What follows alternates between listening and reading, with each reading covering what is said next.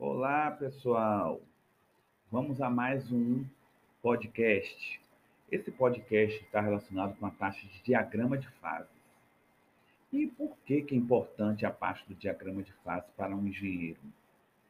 Porque o conhecimento e a compreensão dos diagramas de fases são importantes para o engenheiro por estar relacionado com o projeto e o controle dos procedimentos utilizados em tratamentos térmicos. Algumas das propriedades dos materiais são funções de sua microestrutura e, consequentemente, de sua história térmica. Além disso, os diagramas de fases fornecem informações valiosas sobre os fenômenos de fusão, fundição, cristalização, entre outros.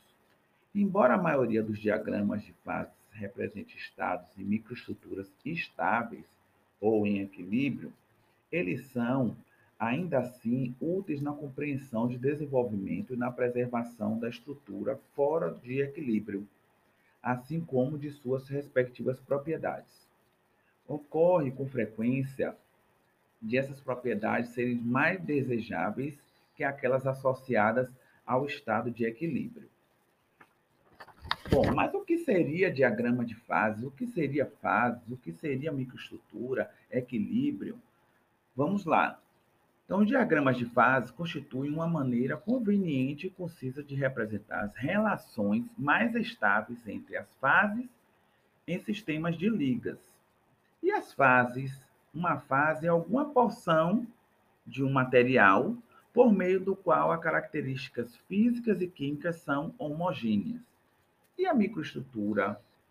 Três características de microestruturas importantes para as ligas multifásicas são basicamente o número de fases presentes, a proporção, a pro, as proporções relativas das fases, a maneira como as fases estão arranjadas. E três fatores afetam essa microestrutura. Quais elementos da liga estão presentes, a concentração desses elementos de liga e o tratamento térmico da liga. E o que seria equilíbrio de fases? Um sistema em equilíbrio está no seu estado mais estável, isto é, as características das suas fases não mudam ao longo do tempo. Termodinamicamente, a condição para o equilíbrio de fases é que a energia livre do sistema seja mínima para uma dada combinação de temperatura, pressão e composição. Os sistemas metaestáveis são sistemas fora de equilíbrio, que se mantêm indefinidamente e apresentam mudanças imperceptíveis com o passar do tempo. Bom, no caso do diagramas de fase, a gente pode ter de um componente, ou unários, ou binários. No caso, para um único componente, o logaritmo da pressão é tratado em função da temperatura. As reações das fases sólida, líquida e vapor são encontradas nesse tipo de diagrama. Os diagramas de fases binários, a temperatura e a composição são variáveis enquanto que a pressão externa é mantida constante. Áreas ou regiões de fases são definidas em gráficos de temperatura e composição. Essas áreas ou regiões possuem uma ou duas fases. Nesse caso aí a gente ainda tem os sistemas isomorfos binários. São aqueles para os quais existe solubilidade completa na fase sólida. Um exemplo disso é o sistema cobre-níquel. E como é que eu faço para interpretar os diagramas de fases?